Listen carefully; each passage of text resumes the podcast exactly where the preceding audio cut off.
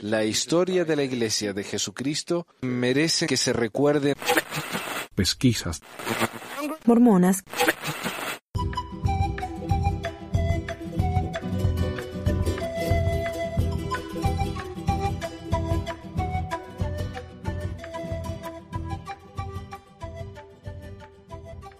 Hola a todos, bienvenidos a otra edición de Pesquisas Mormonas, les habla Manuel. Eh, hoy tengo para ustedes a cinco invitados de España. Hoy vamos a hablar acerca de un artículo publicado en mormonsud.org acerca de, de, cinco cosas que uno tiene que saber sobre la iglesia en España. Y para ver la perspectiva de los españoles, tengo conmigo aquí a Félix. Hola Félix. Hola, buenas tardes. ¿De dónde nos llamas Félix? Llamo desde Ponferrada, en la provincia de León, en la comunidad autónoma de Castilla-León, en el noroeste de España. Noroeste, ok. Diana, hola Diana. Hola, buenas tardes.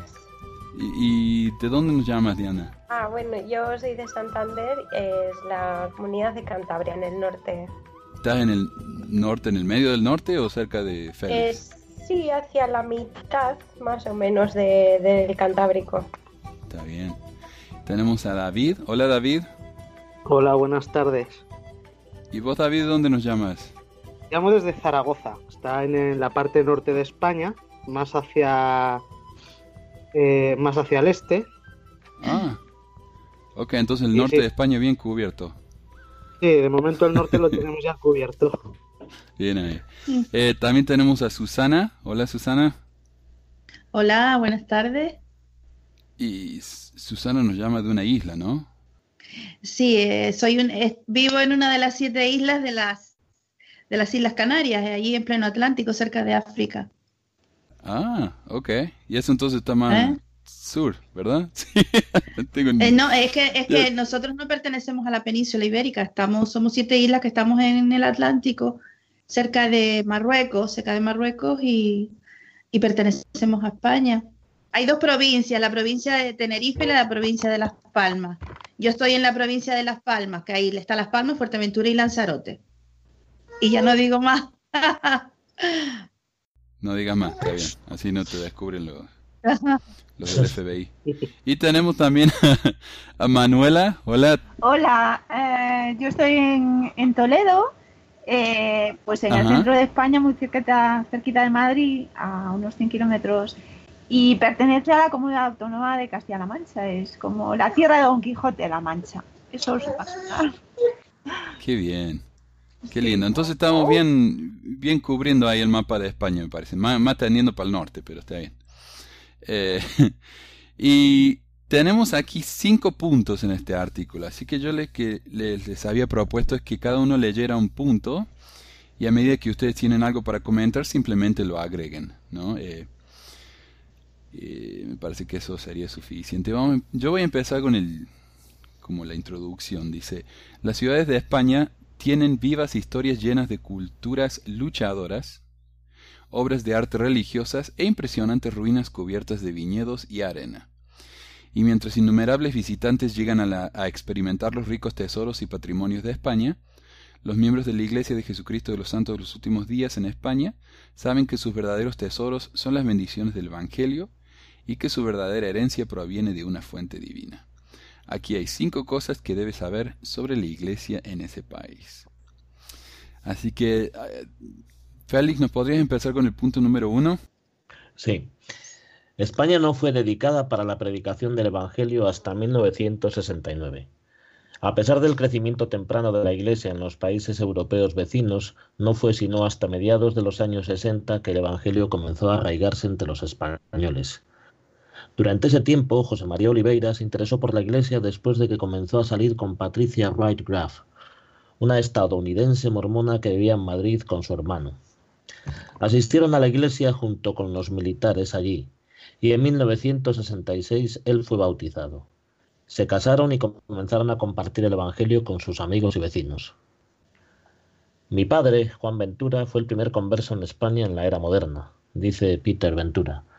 Fue bautizado en 1952 y conoció la iglesia gracias a marineros estadounidenses en Barcelona, España.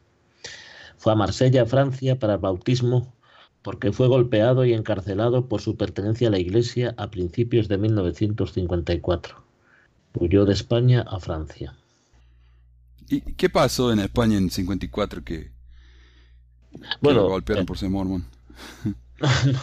lo que sucede es que estamos hablando de una época en la que había una dictadura franquista, entonces era bastante complicado pertenecer a cualquier religión que no fuera la Iglesia Católica, ¿no?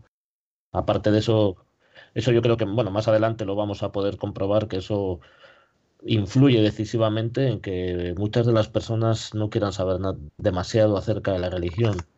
Hay, hay, anécdotas como que, por ejemplo, si tú no ibas a misa los domingos, pues incluso la Guardia Civil en los pueblos te podían ir a buscar a casa.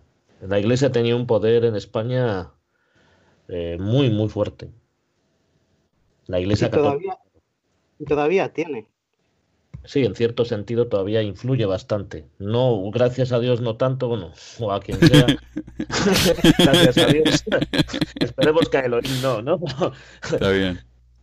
Pero... Pero en 1952 es muy tardío, o sea, la iglesia ha estado, en, al menos en Inglaterra, desde los comienzos, de allá de los 1830. Se tardaron como 120 años en llegar, cruzar el charco, ¿no? A España. Eh, sí, hay una cosa interesante en este ámbito que no se habla en este artículo. Sí habla sobre la iglesia que, que fue dedicada hasta 1969, pero realmente el primer miembro que hubo y fue alguien decisivo para, para el tema de la traducción del libro de Mormón español, himnos, etcétera, fue un hombre que se llamó Melitón González Trejo. ¿Vale? Entonces este hombre se hizo miembro en Gibraltar. Gibraltar era, un militar, de hecho, era un militar que además estuvo en la guerra de Filipinas. Exacto. Entonces, a raíz de este hombre también la iglesia en Estados Unidos eh, tuvo el privilegio de tener escrituras en habla latina, en, habla española y, demás, ¿vale? Hombre, yo recuerdo así las primeras traducciones, porque luego hubo, hubo algunas correcciones en los himnarios, y había himnarios que sonaban muy divertidos, ¿no? Por ejemplo, había partes que a lo mejor decía condones de amor. sí, sí, sí, sí, o, esto de, en, el de bandera alto en, y te hizo en alta cúspide el A, y decías concho, ¿y esto? O sea, sí que hubo correcciones, todavía hay, todavía hay algunos, algunas, algunas cosas que me parecen, a ver, tiene su mérito, entrando ya desde el punto de vista de que era el primero en traducir, pero había cosas que te daban la risa, ¿no? En las traducciones que había. Sí, lo que iba a comentar es que, bueno, en, la historia de España siempre ha sido muy católica. Ten en cuenta que aquí tuvimos la Santa Inquisición y todo lo demás. Espera, perdón, es que tengo un, un pequeño problema de 12 meses. ah, tienes tu socio ahí. Perdón. No, ya está, Bien, Ya lo solucioné. Em, entonces, eh, en España hay una tradición católica muy, muy, muy arraigada y el miedo de las personas a cambiar también es muy arraigado porque la Iglesia ha sido la que ha mandado desde siempre. Entonces, bueno, pues eso es lo que, lo que ocurrió a la hora de introducir el Evangelio aquí, que la gente fue bastante reacia. Ok. Bueno, sigamos entonces. Muchas gracias por el, antecedente, muy interesante. Eh, y vamos, a Ventura continúa detallando la fe de su padre y su, eh, su pertenencia a la Iglesia. Fue llamado a ser el primer presidente de la rama en España en 1973. Más tarde en España fue consejero de tres presidentes de misión y fue el primer seguidor español. José María se convirtió en uno de los primeros miembros españoles en permanecer en España, dice Lloyd Brimhall, miembro de Arizona que vivió en España a principios de los años 70. Él desempeñó un papel importante en ayudar a traer la Iglesia a la gente española. Ángel Herrero fue otro de los primeros convertidos en España, convirtiéndose en miembro incluso antes de que los misioneros llegaran al país. En aquellos días la iglesia era muy pequeña, desconocida e incapaz de llegar a la comunidad. Hombre, yo le diría que prácticamente hoy en día también es desconocida. prácticamente. Bueno, dice Herrero, tuvimos permiso del gobierno para reunirnos, pero no fuimos legalmente reconocidos hasta 1967. Después de que la Iglesia recibió el reconocimiento oficial del gobierno español, bueno, esto de hablar de gobierno suena divertido. El elder Marion G. Romney dedicó España para la predicación del Evangelio en mayo de 1969. Los misioneros llegaron tres semanas después y la primera misión fue creada en 1970. En 1982, en Madrid se formó la primera estaca y José María Oliveira fue llamado a servir como presidente de dicha estaca. Diez años más tarde, el presidente Gordon B. Hinckley visitó al rey Juan Carlos I y la reina Sofía de España y les presentó un libro de Mormón. Bueno, esta foto presumieron en, las Leonas durante bastante tiempo, ¿no? Con la foto esta del presidente Hinckley y los reyes. Oh, sí. Lo recuerdo, sí, sí, sí. Vamos, por, qué, ¿por, qué, dijiste eso del, ¿Por qué dijiste eso del gobierno, Félix? Hombre, porque realmente lo de gobierno me suena. Yo es que más bien realmente en España hablar de gobierno español es como decir desgobierno, porque realmente España era un, era un cortijo de, ah, de, los francos, ¿no? O sea, y bueno, pues sí, es verdad que había, había ministros, pero realmente no se me suena muy raro cuando hablan de gobierno español. Pero sí, sí, es por eso, ¿no? Es sarcasmo, ¿no? Dice, hoy hay tres misiones en el país, más de 140 congregaciones y un templo muy ocupado. Yo me imagino que aquí engordarán un poquitín también las cifras, pero bueno. Y porque eso de ocupado. Sí. De Sí, tienes toda la razón. Algo, algo que quiero, que me sorprende que no hayan comentado, y yo se lo he escuchado a mi padre hablar muchas veces. mis padres se bautizaron en el 76 o en, eh, en el 76, sí, yo creo que sí, más o menos. Y mi padre fue el primer eh, presidente de rama de Valladolid de mm, español antes solo había misioneros. Y él siempre me comentó que España se abrió a la, a la dedicación porque no estoy segura si en aquel entonces el presidente Kimball, que era un consejero, eh, esto no estoy segura, pero fue a hablar con, con, Franco y le presentó, bueno, pues los 13 artículos de fe y, y bueno, pues hablaron y como a Franco le hizo mucha gracia que dijésemos que teníamos que estar sujetos a las leyes del país y todo lo demás. Bueno, pues él dijo, ah, bueno, pues me caéis bien, así que ya podéis, ya podéis predicar aquí si queréis. O sea, es algo que, la gente, no sé, o sea, me sorprende que no le hayan hablado, pero se abrió España a la dedicación por eso, básicamente. Claro, como que le chuparon la media ahí al, Sí, sí, vamos, pero eh. completamente. Es que, de hecho, de hecho, una de las cosas que veo similares a la Iglesia, nosotros si por ejemplo observamos las ideas, las ideologías en, los tiempos del fascismo, ¿no? Mussolini, Hitler, Franco, ¿no? En cierto sentido se parecen muchísimo a la forma de ver la, vida de la Iglesia, ¿no? Por ejemplo, en Alemania las mujeres, aquí en España, por ejemplo, a mí mi madre me cuenta que que tenían que aprenderse los puntos del movimiento de la falange, ¿no? Que aunque y tiene que ver bastante con eso, ¿no? Y las mujeres eh, tenían, digamos, un rol muy específico, eh, muy, muy parecido al de la iglesia, y eso sucedía también en la, en la, Alemania nazi. De hecho, las mujeres tenían que procrear también, ¿no? Y eso sí que se, se, incentivaba bastante, ¿no? Sí, doy fe, doy fe. Sí, sí, sí, en los puntos del movimiento de falange. Mi madre, bueno, los tenía que hacer cuando tuvo que hacer las oposiciones, ¿no? Pues se tenía que aprender de memoria todos los puntos de la falange, tenía que aprenderse el catecismo, un montón de cosas, ¿no? Mm, Entonces. nos hacían cantar el cara al sol también. A mí, por ejemplo. A mí ya no me tocó, pero bueno. A mí, a mí sí, yo tengo 57 años y soy. En, en Canarias nos hacían ir a la, a, a la falange y allí nos, nos ponían después a hacer labores como de coser y cosas de estas a las mujeres. Y siempre nos hacían cantar el cara al sol cuando llegábamos ahí. Yo, yo me negaba ahí, yo no quería ir, yo me escapaba y mi madre se enfadaba y, y como que me obligaban, ¿no? Y era, era un rol muy... Nos, nos hacían las mujeres aquí eh, para coser, para, yo qué sé, y después tenías que hacerlo, ¿no? Y si no ibas al servicio militar, porque eras una mujer, pues tenías que hacer eh, pues una especie de servicio social que yo elegí hacerlo en la, en la biblioteca. Y estuve allí un tiempo. Y de hecho te obligaba a Franco a hacerlo. ¿Sí? Y, de hecho existía una organización muy parecida a los Scouts, que era la OGE, ¿no? Ah. Que hoy en día existe. la OGE, la OGE, el otro día, pero es casi Sí, sí, es casi igual. Era una organización casi paramilitar, ¿no? En la que llevabas uniforme con boina, con el símbolo de la falange, con la camisa. Eso lo vivió mi padre, sí. Sí, sí, sí, sí. Eso es cierto. Sí, llevaban la camisa azul, luego ya con la democracia. Todavía uno aguantó unos años y luego ya tendió a desaparecer, bueno, pues por, la, por lo que implicaba, ¿no? Ideológicamente, pero bueno. Sí, sí. Es muy parecido. Yo imagino que lo que dice. ¿Quién era la que habló antes? ¿Era Diana, no? ¿Puede ser? O... Sí. Era Diana, ¿no? Y efectivamente sí, es cierto que eso le pudo haber caído en gracia a Franco, ¿no? Porque a mí me, parece curioso, ¿no?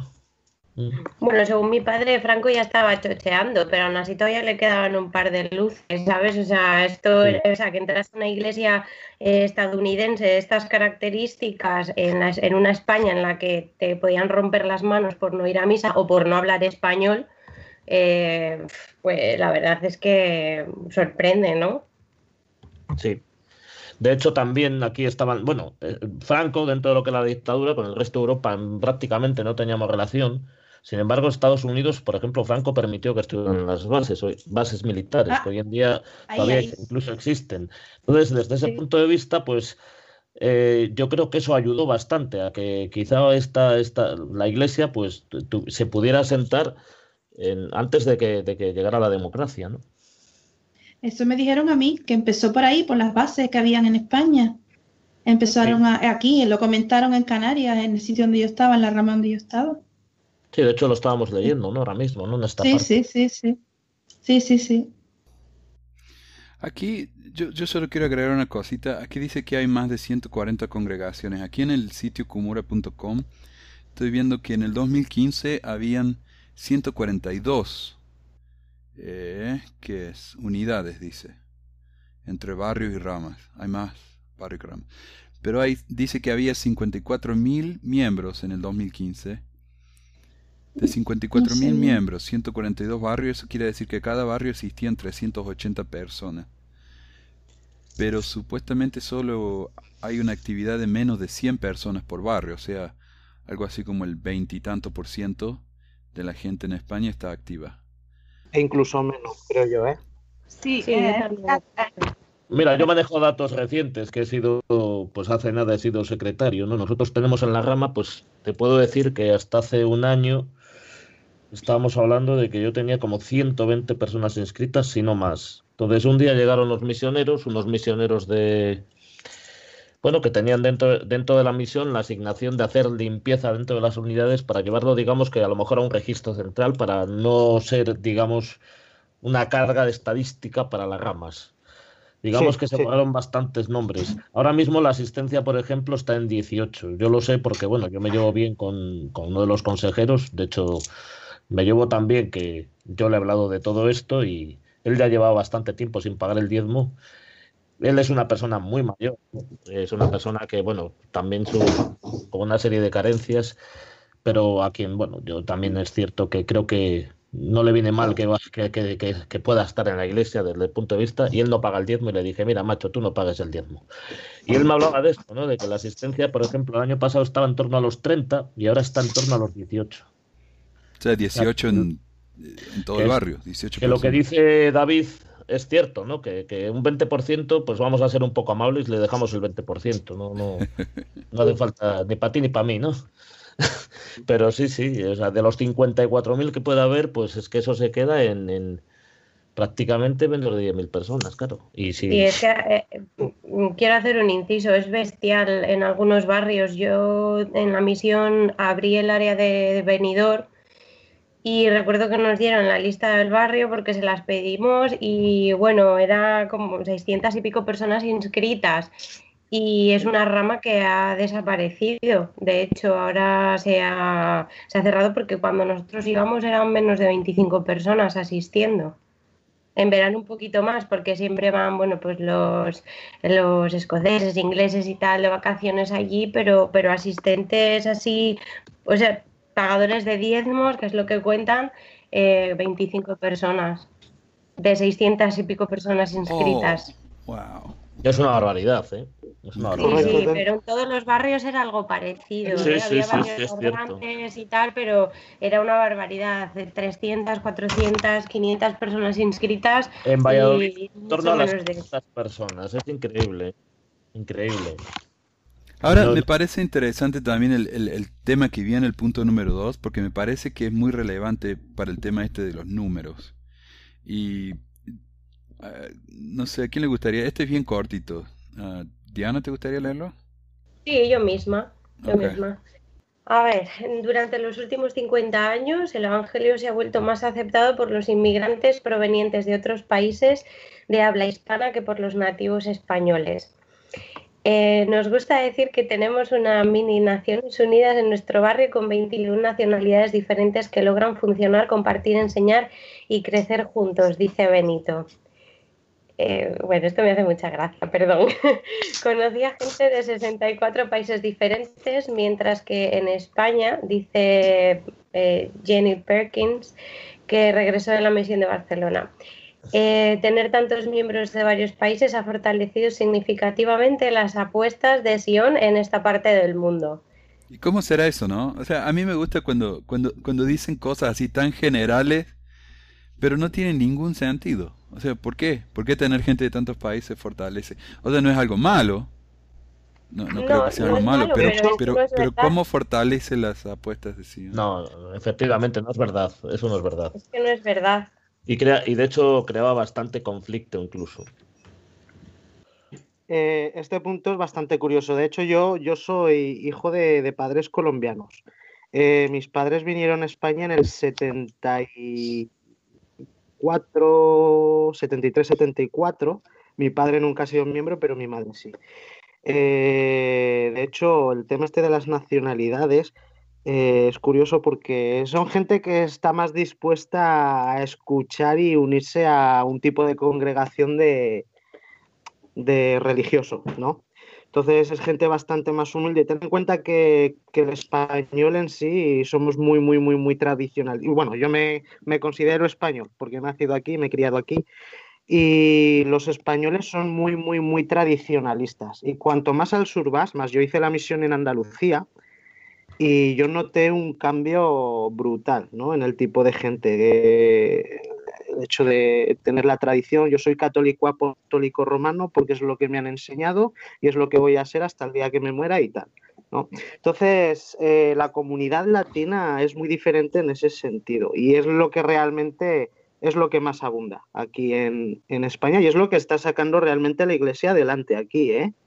Porque los españoles, los de toda la vida, pues muchísimos se han ido, otros no quieren saber nada. Y es lo que decía Diana, que tenían un listado en su área de 600 personas y activas pagadoras de diezmos 25 o 30. Eso te lo, te lo encuentras en, en, cualquier rama de España. ¿eh? Yo he estado en obispados y, y demás y, y las cifras son así.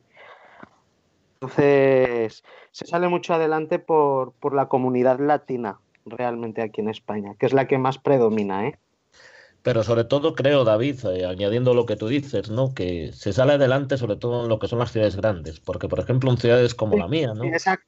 Sí, sí, sí, sí, es sin duda. Y yo, una cosa que, que, me hace, que, que es que se, se vio aquí cuando hubo el boom de inmigración aquí en España fue sobre el año 98-99 que es cuando realmente todas estas personas latinas, pues que se querían buscar la vida y demás, tuvieron una facilidad muy grande para entrar en España. De hecho, mis padres cuando vinieron a España, eso fue una odisea para ellos, ¿no?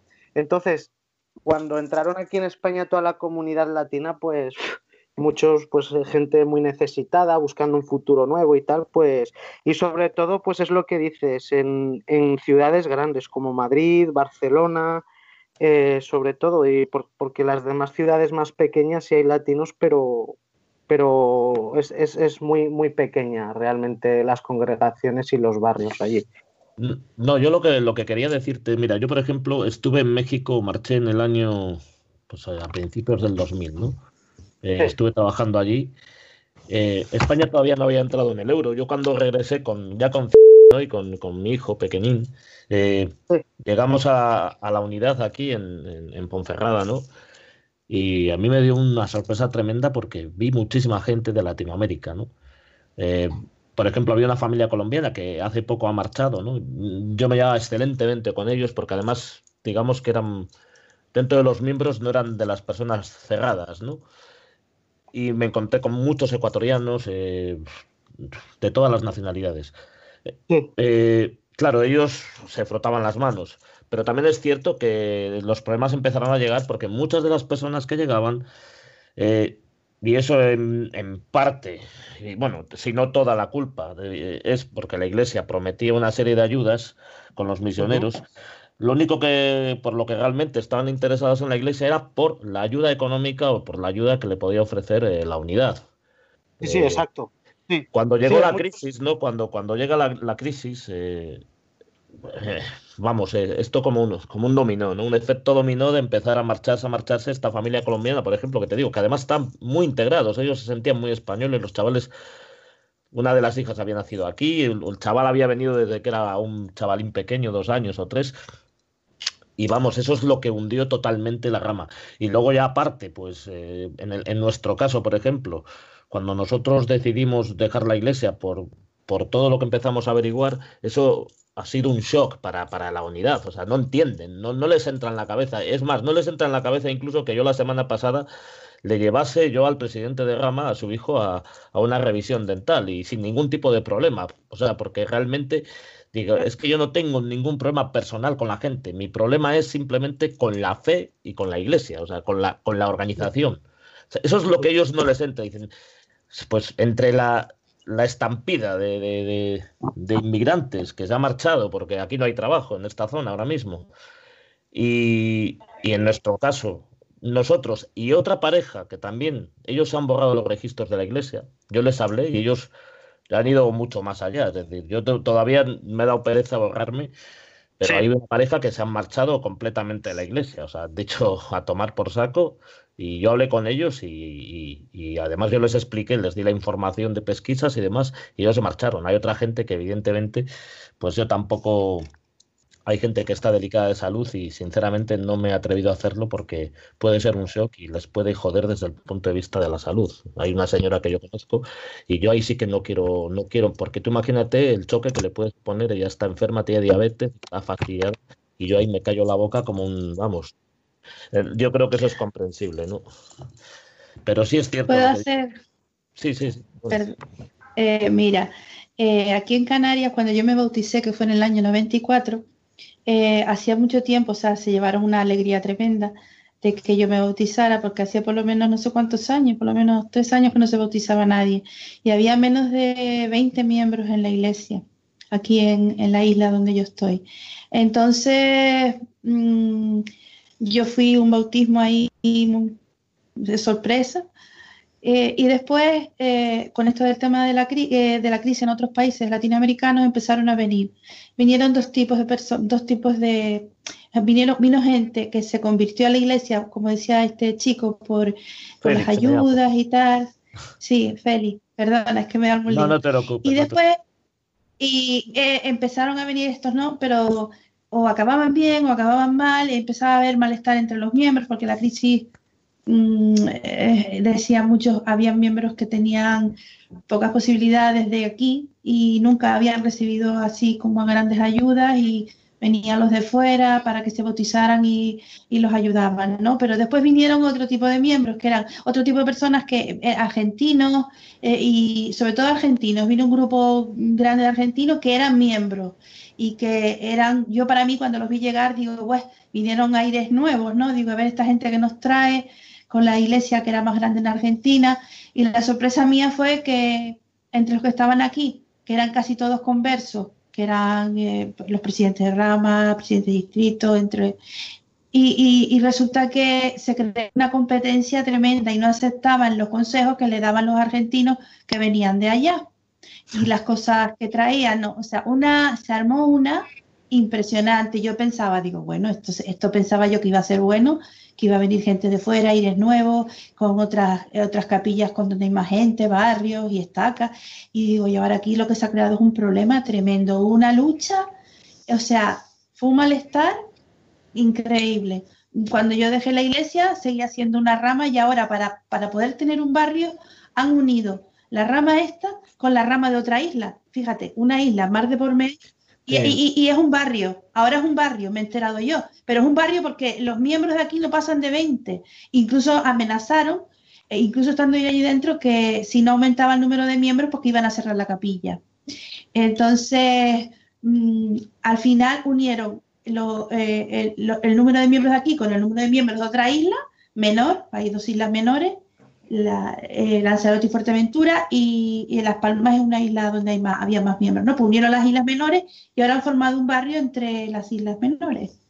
Y o sea que, o sea que, mm, no sé, la rama sigue estando más o menos por ahí, veintipico, veinti algo, eh, se reproducen entre ellos, los niños son los que van creciendo, los niños han crecido, yo los conocí chiquititos, ahora han tenido más hijos, y así, la iglesia ha crecido dentro de ella, más que porque vengan eh, gente fuera, de fuera, y que se, se bauticen, ¿entiendes? Se bautizan de forma así esporádica, y los inmigrantes que estuvieron aquí argentinos, eh, a sesión de una familia que se inactivó, ese, este, ese señor fue presidente de Rapa, y, los otros se fueron fuera a la península porque no aguantaban aquí la rivalidad y los problemas que tenían con los miembros de aquí, o sea, los, líderes de aquí. Eh, yo quería aprovechar, perdón, ¿puedo hablar? Soy Manuela. Sí, por favor. Eh, sí, mira, es que quería aprovechar ahora que, Susana retomó un poquito el tema de, eh, de eso, de cuando ya se bautizó, del número de miembros, un poquito el tema de que, del que ya se había hablado antes. Y es que quería comentaros que, por ejemplo, en mi caso, eh, en Orense, bueno, está al norte, en Galicia, al norte de España, allí fue donde yo conocí la iglesia, donde yo me bauticé, pues hace unos 20 años. En aquel momento mm, todavía conservo los, listados de miembros de, la época. Y, quería decir, por ejemplo, había un total de 76 miembros en la rama que yo no conocía pues a casi nadie porque, porque estaban casi todos inactivos, había como 15 personas activas, activas. De esas personas solamente tres eran extranjeros en aquel momento. Eh, eh, eso, pues eso, hace como 20 años. Otro, otro punto que también conozco un poquitín, que es la, rama de Vigo.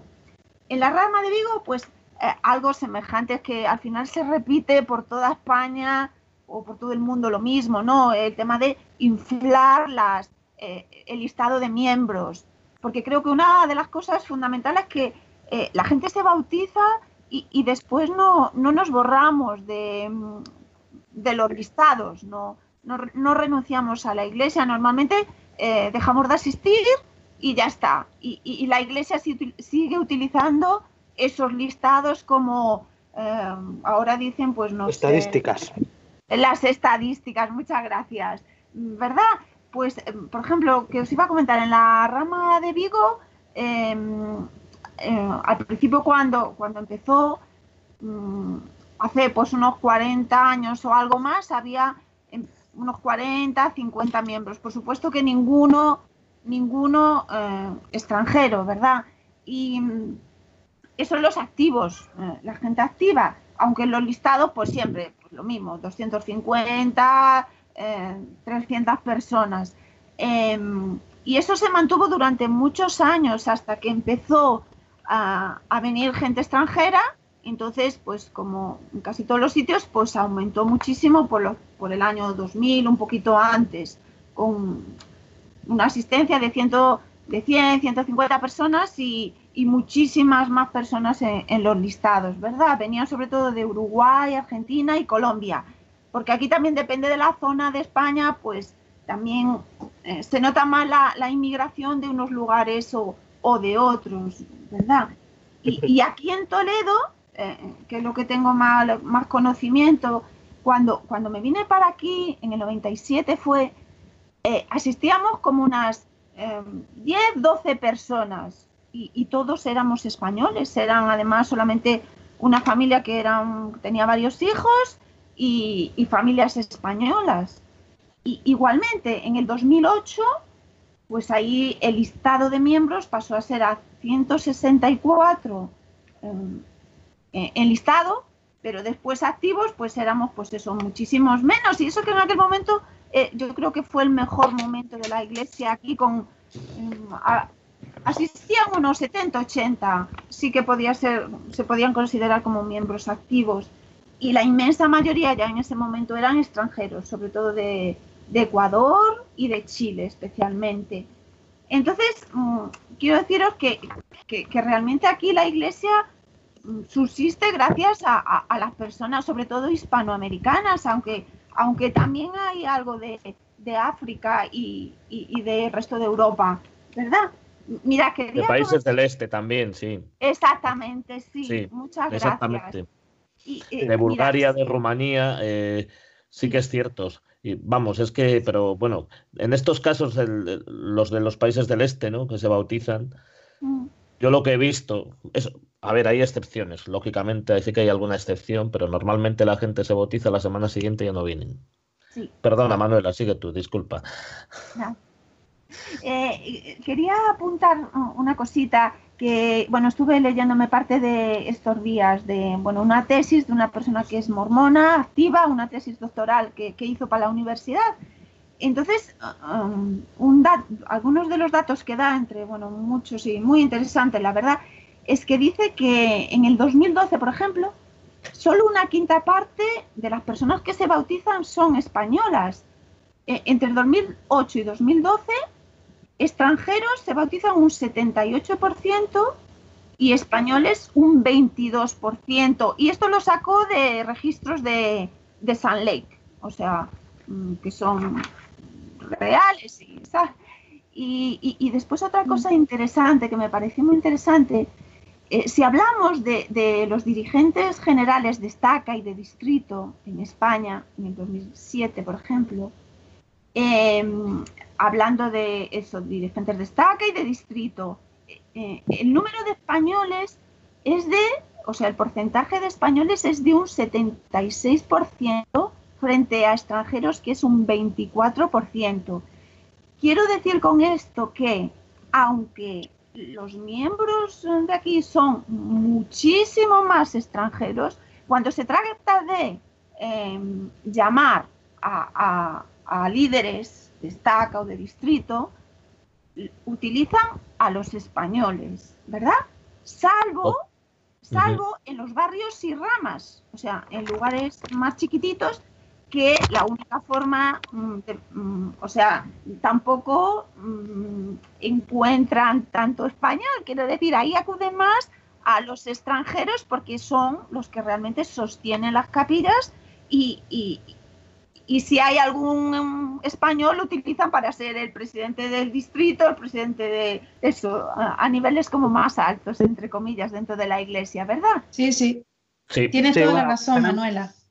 A ver, sí que es cierto, sí que es cierto que, por ejemplo, en cierto sentido, yo cuando he leído el manual de instrucciones de la iglesia, pues es, hasta cierto punto tiene su lógica desde el punto de vista de que un líder español, conoce más la situación política, la situación en cuanto a, por ejemplo, cultural, ayudas, pero yo sí que es cierto que he visto racismo y xenofobia con gente extranjera. Y además que lo puedo decir aquí de primera mano en el distrito que tenemos aquí, el distrito de León. Y he visto, y ha habido racismo. Además, a mí me han contado hasta insultos hacia... Nosotros tuvimos un presidente de distrito y era, él, él era negro y, ha tenido problemas de, trato por su color. Y es una de las personas, yo ya te digo que con él mantengo amistad pese a todo. Él es, ahora presidente de Rama y, él ha sufrido trato de racismo, sí. Quiero hacer una pregunta eh, desde el punto de vista cultural de la iglesia. Yo en, en, los países en los que estuve, Argentina no tiene una cultura muy muy fuerte de la iglesia, a pesar de que está hace mucho, pero en Chile he notado que la, iglesia es más grande ahí. Y la gente que realmente se bautiza y está ahí por, por un tiempo, que no se inactivan inmediatamente, sino que realmente creen, se dedican a full a la iglesia. O sea, son prácticamente muy fanáticos. Y acá cuando estoy en, Utah hay gente de, todos los países, ¿no? Yo veo mucha gente de México, por supuesto, pero también hay colombianos, venezolanos, y yo veo que es lo mismo. En la cultura latina, cuando un miembro se une a la iglesia, es como que se, eh, se forma inmediatamente parte de su, de su identidad, y parte de esa identidad es casi como convertirse en estadounidense. ¿No?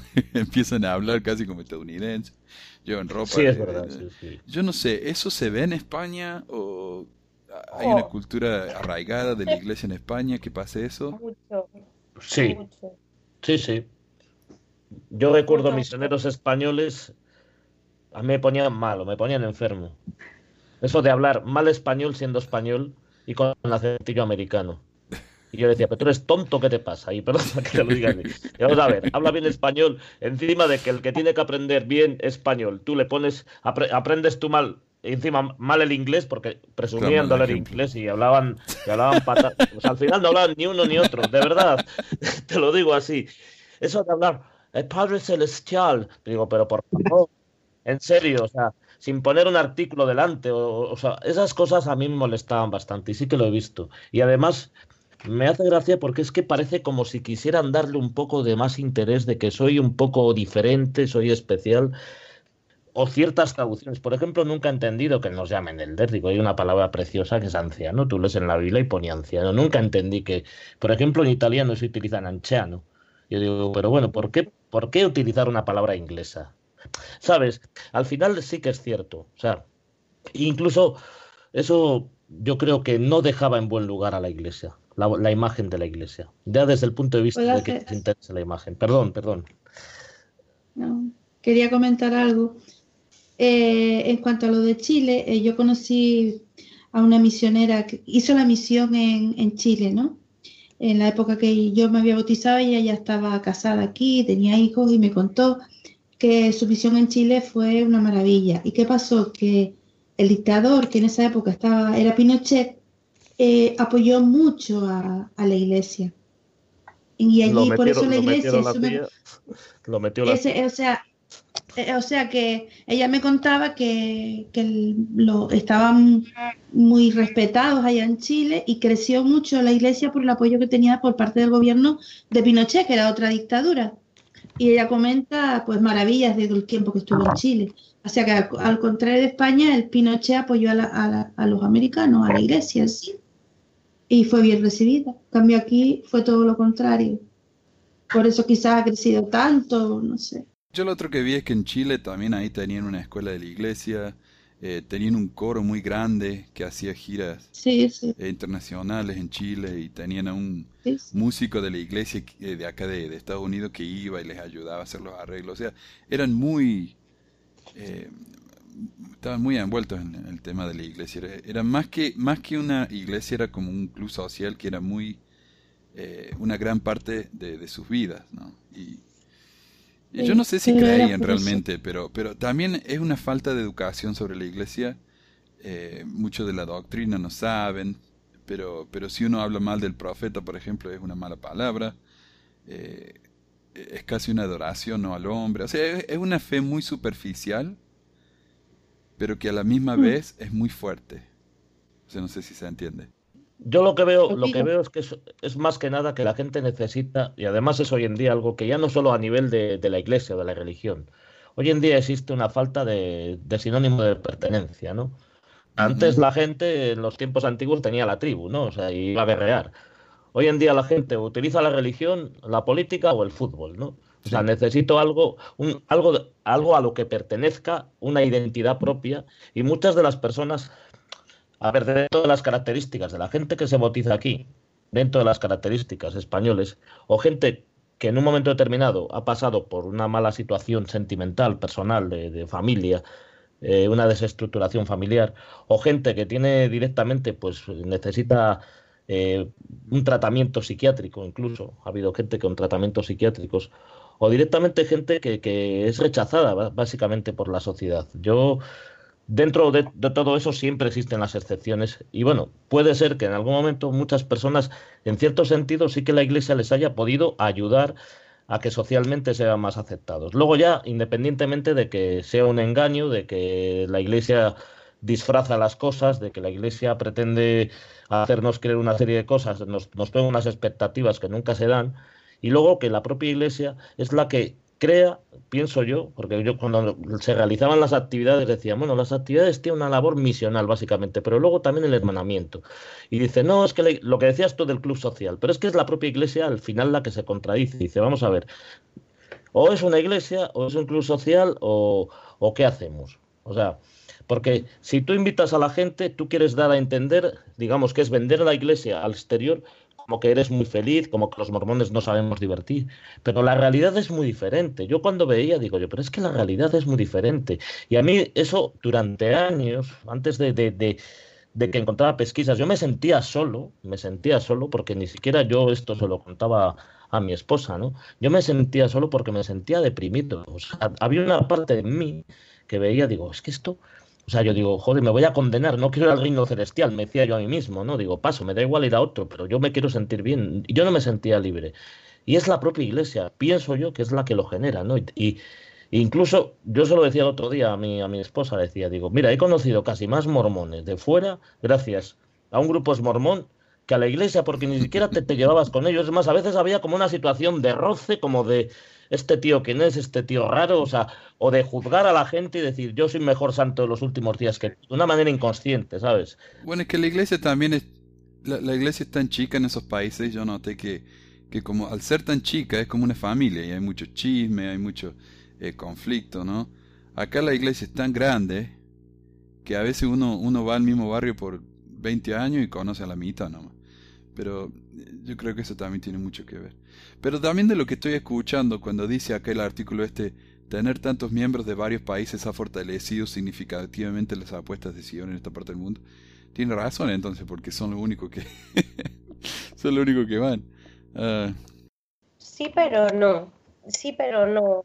Es que efectivamente. Es que bueno, yo he vivido, he vivido en México tres años, ¿no? Y, he estado también en los Estados Unidos, he servido la misión en España, entonces he conocido muchos barrios y, sinceramente mm, es eso, o sea, es una es que es una mentira como una casa grande. La cultura que tenemos en España choca completamente con la cultura de la gente de Latinoamérica y ha habido un choque tan grande y sigue habiéndolo porque en mi barrio en mi barrio de hecho estas navidades casi ha habido un un golpe de Estado, por decirlo de alguna forma, porque parte de los miembros que eran latinos querían tener una pachanga y el obispo, que es español, dijo que no, que nada de pachanga, que se iba a hacer algo espiritual. Y, y, hubo, o sea, un choque, te lo juro, tan, tan, tan grande y es simplemente por la cultura.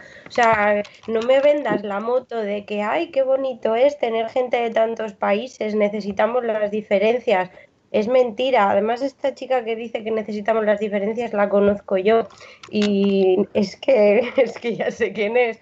Es lo malo de España, que nos conocemos todos al final, o, bueno, por otra parte.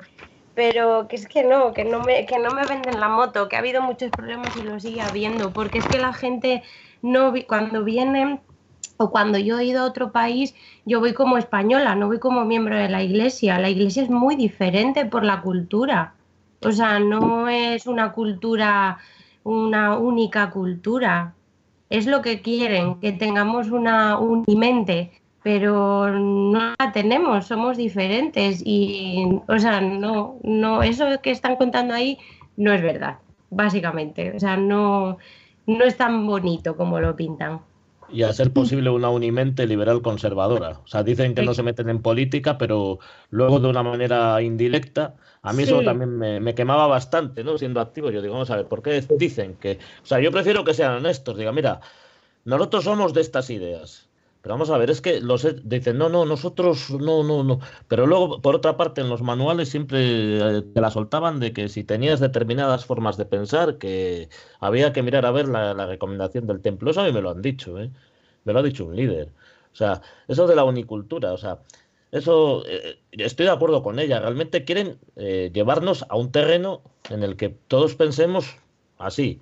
O sea, y básicamente una, y una cultura americana liberal conservadora, republicana recalcitrante, a ser posible.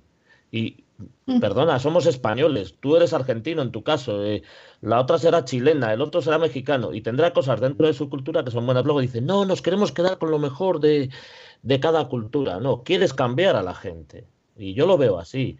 Y a mí eso me molestaba bastante siendo activo. Yo decía, pero vamos a ver, o sea, ¿por qué tenemos, o sea, a mí me gusta el idioma inglés, pero yo tendré que defender el idioma español y tendré que hablar español correctamente y si hablo inglés mejor y si hablo francés mejor. Lo que no puede ser es que creemos una aculturación al final en la que parezca que el idioma oficial de la iglesia es el inglés. No, perdona, el idioma oficial de la iglesia no habrá idioma oficial, será el idioma, se supone que el de, el de serán todos los idiomas de, de, los miembros, pero no, hay un, hay un, idioma oficial, ¿no? Sí, es verdad. En ese sentido, una de las cosas que a mí no me gustaba absolutamente nada era aquí había que celebrar el Halloween. En la capilla se celebraba el Halloween, se disfrazaban de cosas eh, sanguinolentas, asquerositas, pero carnaval nunca se celebraba.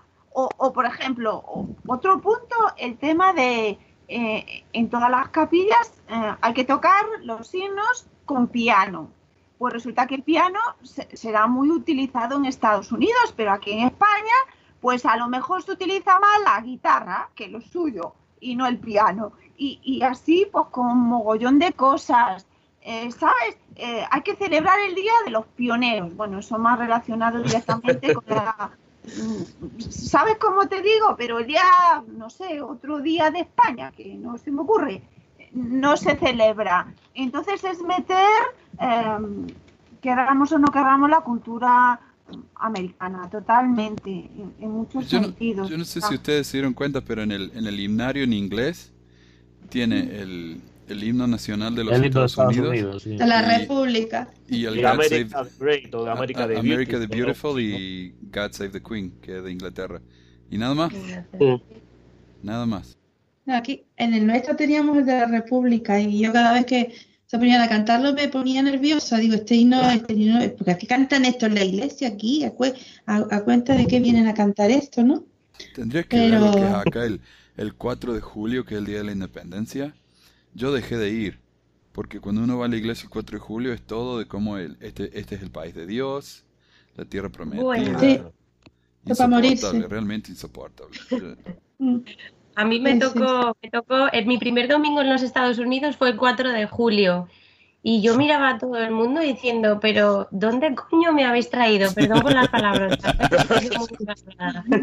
¿Dónde coño me habéis traído? Pero a ver, ¿qué pasa? Digo, mm, esto no puede ser. O sea, o vamos a separar las cosas o qué es lo que pasa. Y ahí yo me sentí ofendida y ahí es donde empecé a ver yo muchas cosas que no me gustaba.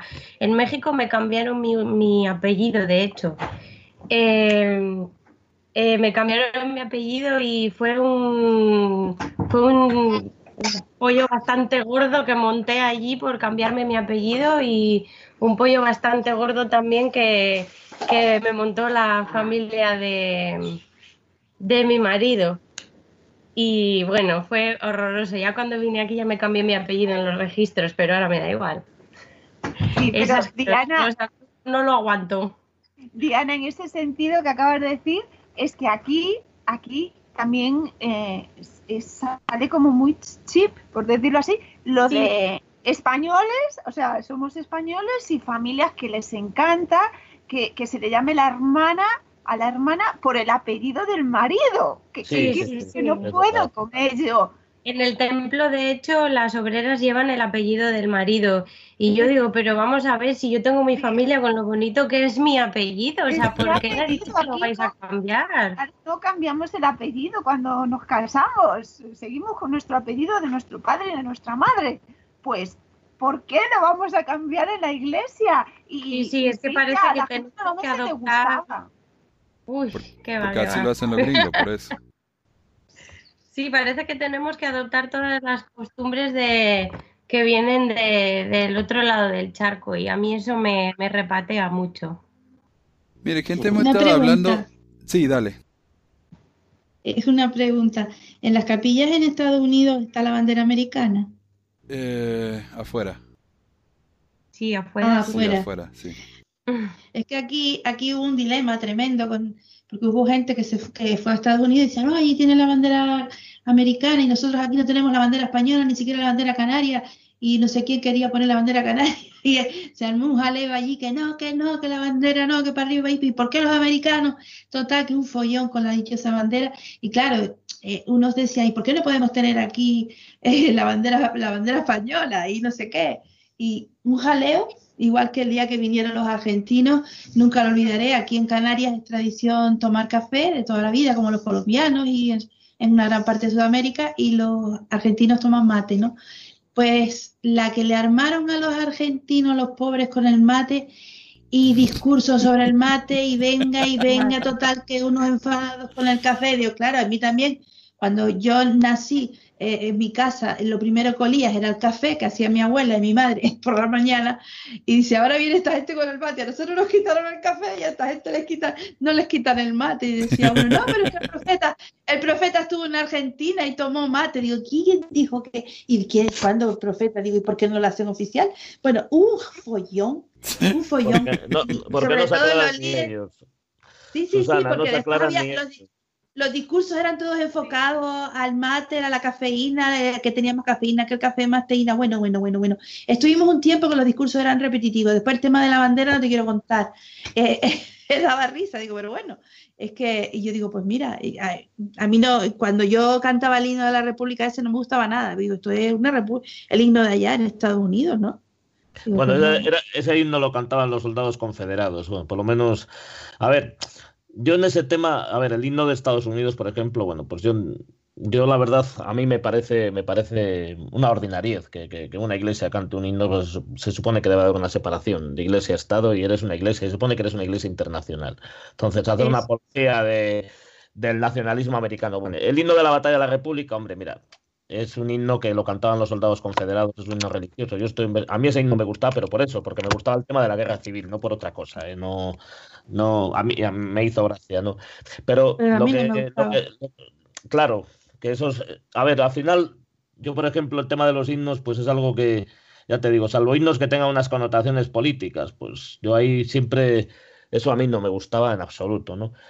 Y, y luego, por otra parte, eh, lo, que, lo que sucede en la iglesia, mira, es que muchas veces los líderes, los líderes o los supuestos profetas estos que no reciben ni revelación ni, ni gaita y media, o sea, no, no reciben nada. Esta gente simplemente viven de ensayo-error, es decir, hay una metedura de pata en un sitio, pero vamos a crear una regla y una norma y al final, en lugar de resolver el problema, lo que crean es un problema mucho mayor, que es de lo que básicamente históricamente está viviendo la iglesia, es decir, no, no reciben ni, ni revelación ni nada. Puede haber líderes inspirados, pero no desde el punto de vista de que sea el espíritu, sino personas que son eh, sensatas, personas que en un momento determinado pueden tener buenas ideas, personas que tienen sentido común.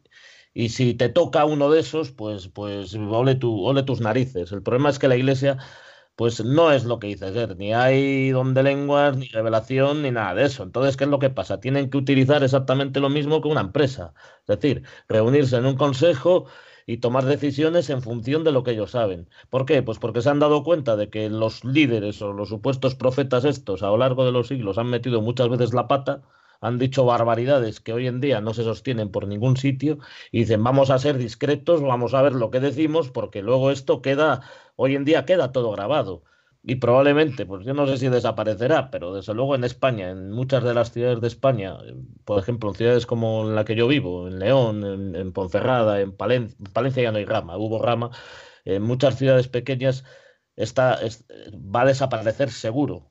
yo, yo creo que la iglesia al final va a quedar en, lo que es en Madrid, en Barcelona, en ciudades grandes donde se pueda mantener retomando un poquito lo que, decía David ahora de, que no existe revelación ni nada que se le parezca, sino si. Soy Félix, Félix.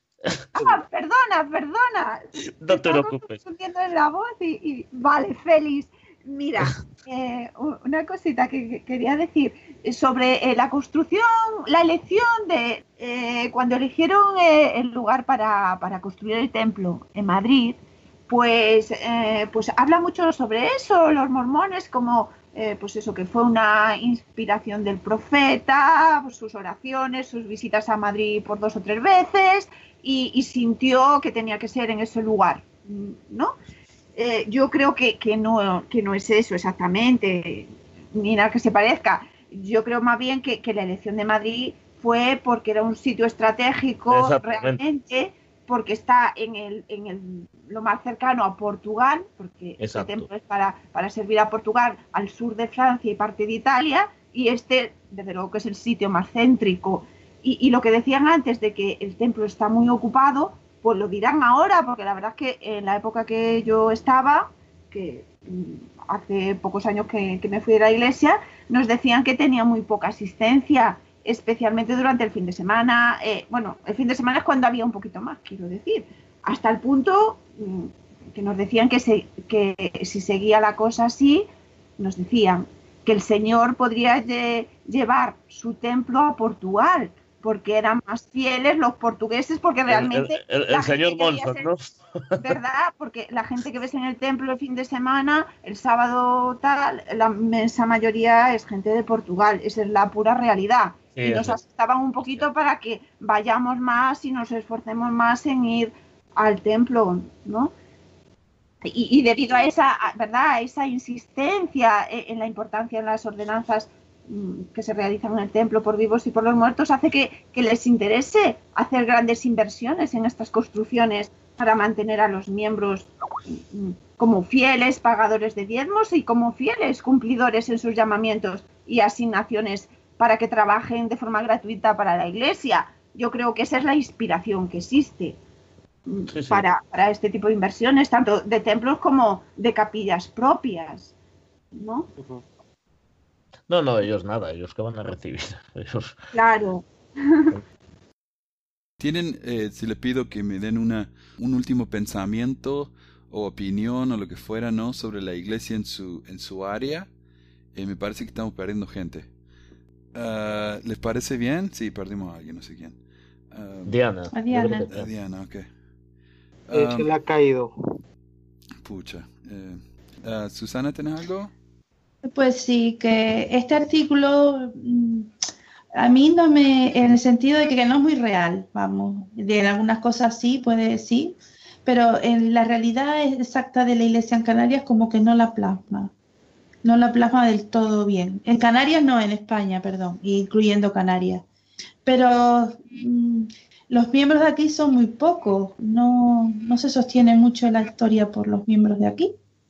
Y yo no sé hasta qué punto les dan llamamientos como obreros para que obligarlos como así un poco con la obligación de o de, selladores para ir al templo y tal. Pero después cuando tú llegas al templo de Madrid, como yo más de una vez fui, yo fui a Londres la primera vez, pero cuando fui a Madrid me asusté porque digo, caramba, si aquí hay más portugueses y sudamericanos que, canarios, eran cuatro pelagatos, eh, de Barcelona habían tres o cuatro y después todos los demás de, que venían de Barcelona eran sudamericanos. Y después gente de Portugal, algunos franceses, italianos muy pocos. ¿Y dónde están los españoles? Pues me quedaba un poquito así, ¿no? En stand-by. Y a nosotros nos pasaba lo mismo cuando teníamos el templo ahí en Buenos Aires. Eh, la mayoría de la gente en el templo eran todos de Uruguay. Y después construyeron un templo en Córdoba que yo no sé para qué. Porque eh, el, otro templo apenas iba la gente y ahora teníamos dos. Eh, mm. Mi opinión, mi muy humilde opinión, es propaganda. El templo es propaganda no solamente para mantener a los miembros ocupados, sino que uno, uno maneja por ahí, por el templo, y son siempre edificios tan lindos, tan lujosos. Eh, entonces eso queda bien, ¿no? Uno lo ve y dice, ah, yo, tal vez me convendría irme a esa iglesia porque parece que tienen plata. Yo no sé si aquí a los compañeros les llegaron a decir que iban a construir eh, templos pequeños, más pequeños, para que pudieran llegar a más gente. Y aquí en Canarias nos dijeron que eh, si seguíamos siendo fieles nos podía construir un templo pequeño, porque para nosotros era un gran sacrificio ir a Madrid. Nos salía casi más caro ir a Madrid que ir a Londres. Entonces dice que nos iban a construir un templo pequeño. Yo me fui y todavía ese templo no se no se ha materializado. David, ¿alguna idea eh, para concluir? Estoy muy de acuerdo contigo en el plan de tema del templo que has hablado antes. A mí el templo hoy en día me parece un marketing muy grande, porque la, la fachada que, que, da un poco la iglesia de ese poderío, estos edificios que tenemos tan, tan grandes, tan bonitos y por ahí, ¿no?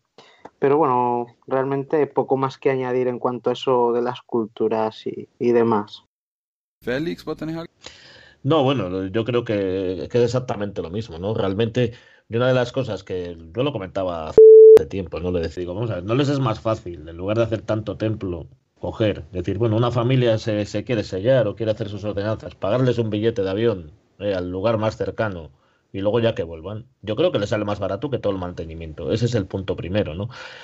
Y luego, pues, ¿qué hacen? Pues eh, últimamente, por ejemplo, pues, pues aquí, por ejemplo, el distrito se organizaban pues viajes, dos viajes al templo, tres al año, ¿no? Porque, claro, tenían que llenar el templo, ¿no? Yo creo que Mira, una de las cosas absurdas de la iglesia, dentro de lo que es la hora vicaria, es, dices, ¿para qué me voy a molestar tanto por los muertos si no me molesto por los vivos? ¿no? Hay gente que, que necesita tener una calidad de vida mucho mejor, ¿no? Yo creo que la iglesia vende humo, vende humo, vende mm. esperanzas falsas. Eh, desde luego no, no predican con el ejemplo en cuanto a lo que es la pobreza en el cristianismo, ¿no? Como decía eso del, en, en, las escrituras, ¿no? del joven rico, ¿no? Darle todo a los pobres y sígueme, ¿no? Pues me parece a mí que eso no. Desde luego, ya independientemente de que el cristianismo sea verdad o no, desde luego con, con esa premisa no cumplen en absoluto, ¿no? Es, es, puro marketing al final, ¿no? Y creo que esa es la excepción que llevamos todos. Y el templo, pues es eso, o sea, es la imagen de la iglesia, todo muy hermoso, todo muy tal. Eh, tratan de mostrar una imagen que no, que no es, y yo creo que al final, salvo los que son unos ceporros de estos que no quieren ver las cosas, se, se quedan o los que culturalmente ya se sienten arraigados a esa cultura, y yo lo respeto porque es, es jodido salirse de ahí, pero el resto termina marchándose y dice, no, no, esto, esto, es, un, esto, es, un, esto es un engaño, esto es una tontería, esto es estar perdiendo el tiempo, el dinero y la vida, ¿no? Sí, mira, eh, totalmente. Creo que eh, la historia es el control mental absoluto que ejercen sobre los miembros, ¿verdad? Eh, en todo momento. estar en la iglesia es como estar dentro de una burbuja, yo creo, desde em, donde realmente te da la impresión, crees, te hacen creer que, tienes respuestas para todo, que lo tienes todo, em, donde te hacen creer que las cosas malas que te pasan son bendiciones y, te lo crees.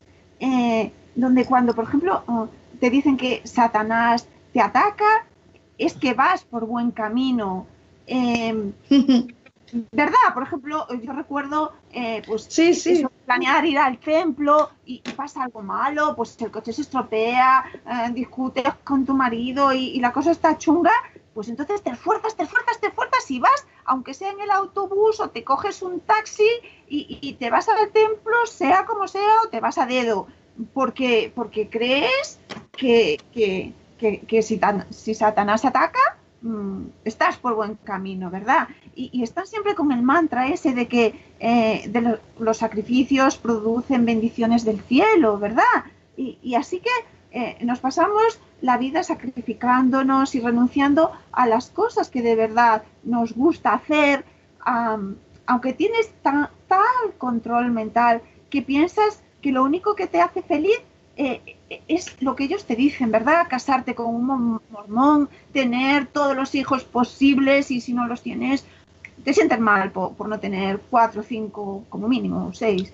Eh, dedicarte en pleno a, tu casa, ¿verdad? Nosotros como mujeres, e, ese es nuestro rol, según la iglesia, a tu marido, a tus hijos, renunciar a una vida laboral y dedicar el poco tiempo libre que te queda a qué? A trabajar gratuitamente para la iglesia, ¿verdad? Porque em, en la iglesia se te dan cargos con nombres rimbombantes que, que, te, que te, suben la autoestima, ¿verdad? Eh, te nombran presidenta, consejera, líder de no sé qué, de sociedad de socorro, ¿verdad? De maestras visitantes. Y entonces, eh, aunque no te pagan económicamente, al revés, tú tienes que pagar aún encima. encima, encima, todavía pagas.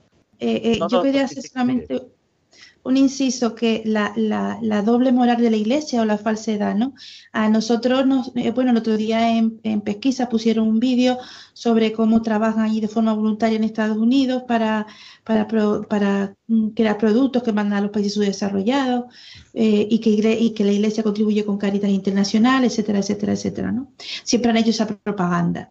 Entonces, cuando llegó la crisis aquí a España, inclusive también a Canarias, que empezaron todos los, los sudamericanos que habían venido a, aquí, cuando había trabajo aquí, empezaron a emigrar, pues la iglesia empezó que la dificultad la teníamos los miembros de aquí, ¿no? Eh, con problemas de trabajo, igual que ahora los españoles que están pasándolo mal. Y entonces nos empezaron a dar charlas, que si teníamos que, el eh, programa de almacenamiento, que para arriba, que para abajo, que después teníamos que tirar si nos veíamos apurados de la familia y que eh, mm, habían otras ONGs aquí como Caritas, Caritas, y que si nos veíamos mal, que fuéramos a Caritas y en último lugar a la iglesia. Y, ahí yo me empecé a dar cuenta, digo, pero qué locura es esta. Entonces nos decían, decían que fueran a Caritas. Que, Caritas es una organización católica, Manuel, por si no lo sabes. Miembros eh, que iban haciendo cola, miembros de la iglesia, pagadores de diezmo, haciendo cola en Caritas, que están frente de casa de mi madre, haciendo cola en Caritas para recibir ayuda de Caritas.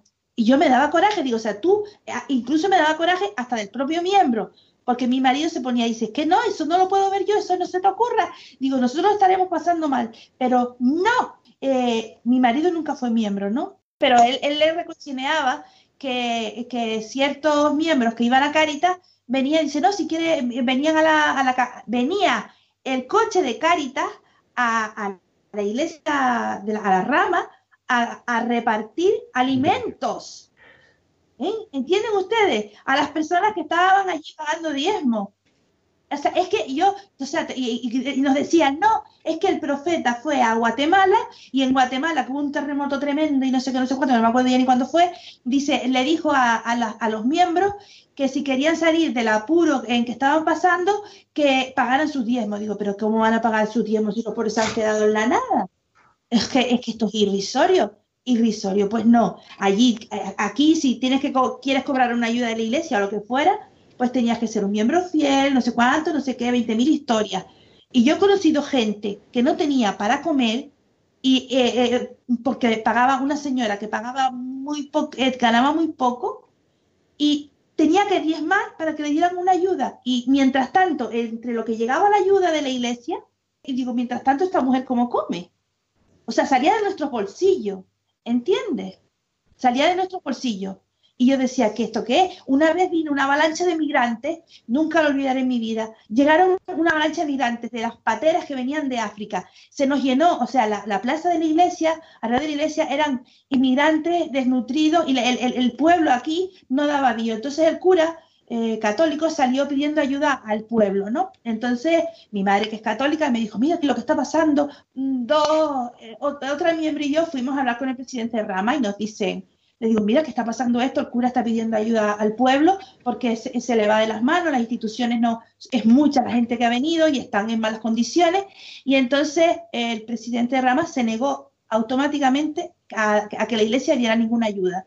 Y digo, ¿y esto por qué? Dice, porque hay que hacerlo a la manera del Señor. Y digo, ¿cuál es la manera del Señor? O sea, tenemos a la gente ahí muriéndose de hambre, con hipotermia, hechos polvo, nos están pidiendo ayuda. La, Pues fue el pueblo, el pueblo de aquí, los católicos, que se movilizaron de tal manera que ayudaron a toda esa gente.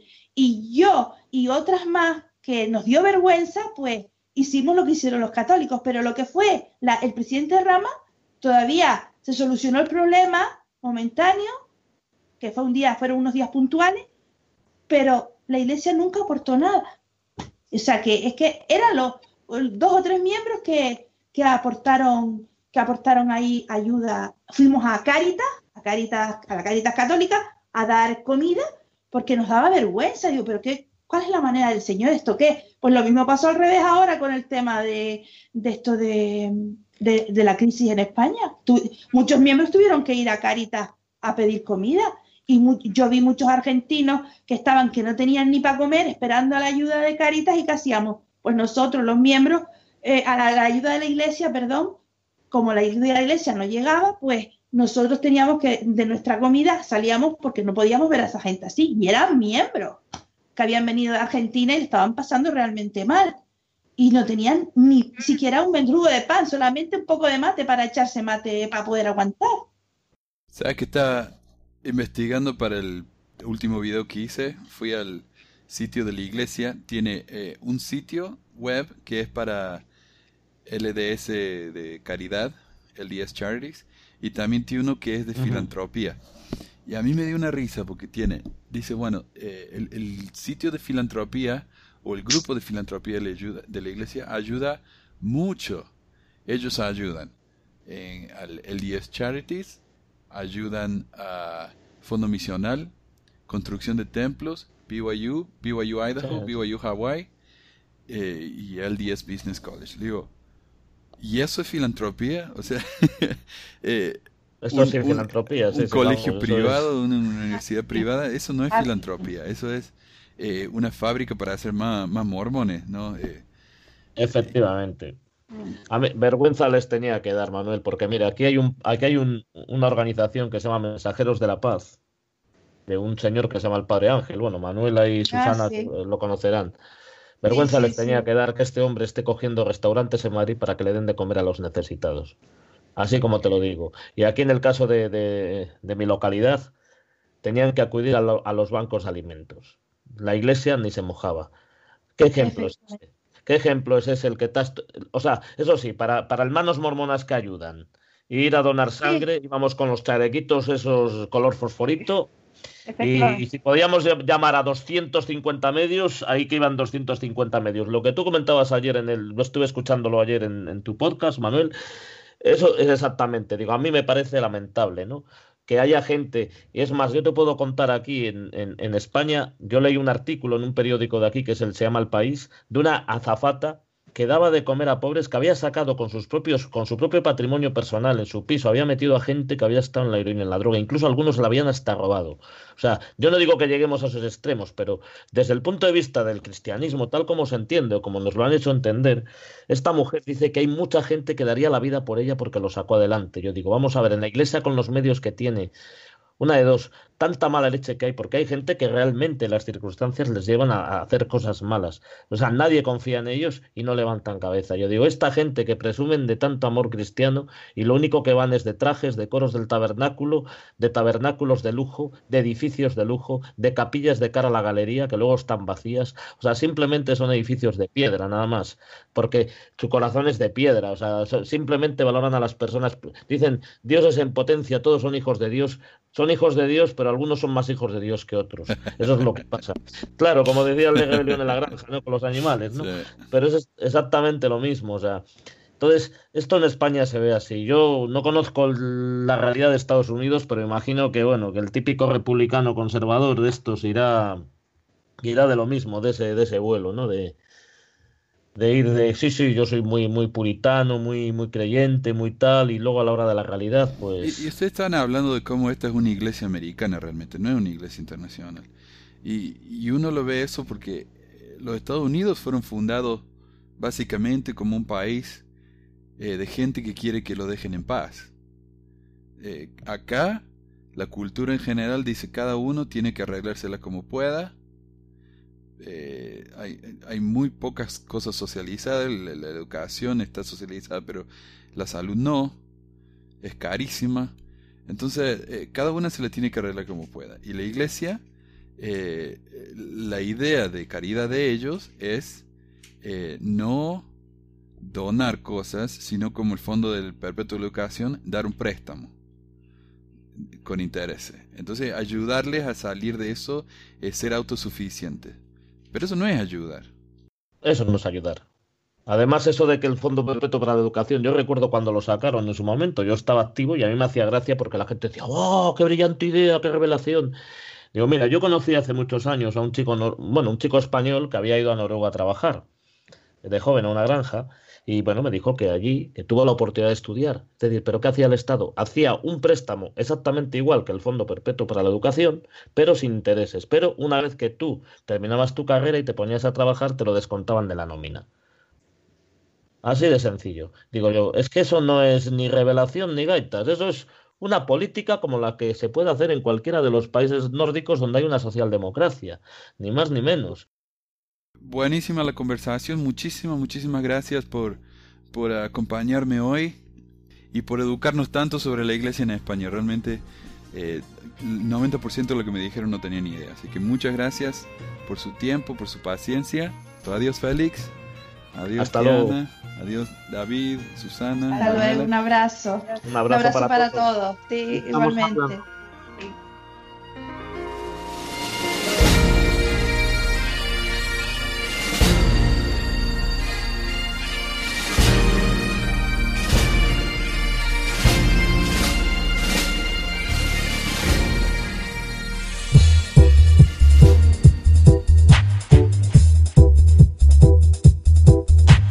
Gracias por escuchar esta edición de Pesquisas Mormonas. No se olvide de visitar nuestro website en pesquisasmormonas.com o pesmor.com y nuestro blog en pesquisasmormonas.org o pesmor.org. También tenemos un grupo de Facebook donde la discusión siempre es animada y si tiene un comentario, pregunta o hate mail, puede enviarlo a manuel.pesquisasmormonas.com. Y si por alguna razón ha abandonado la iglesia y ya no sabe qué hacer con todos esos miles de dólares extras, ahora que ya no paga el diezmo, le agradeceríamos si nos envía uno o dos dólares por medio de Patreon en patreon.com barra pesquisas mormonas o en paypal.me barra pesquisas mormonas para ayudarnos a cubrir los gastos de domain y hosting del podcast. Muchas gracias de nuevo y hasta la próxima semana. La música del comienzo del podcast es la canción de la primaria Historias del Libro de Mormón por Clive Romney. La canción previa a esta es la obra El Profeta del ex de Acevedo y esta es la versión de la banda Roosters de la canción de la primaria Palomitas de Maíz.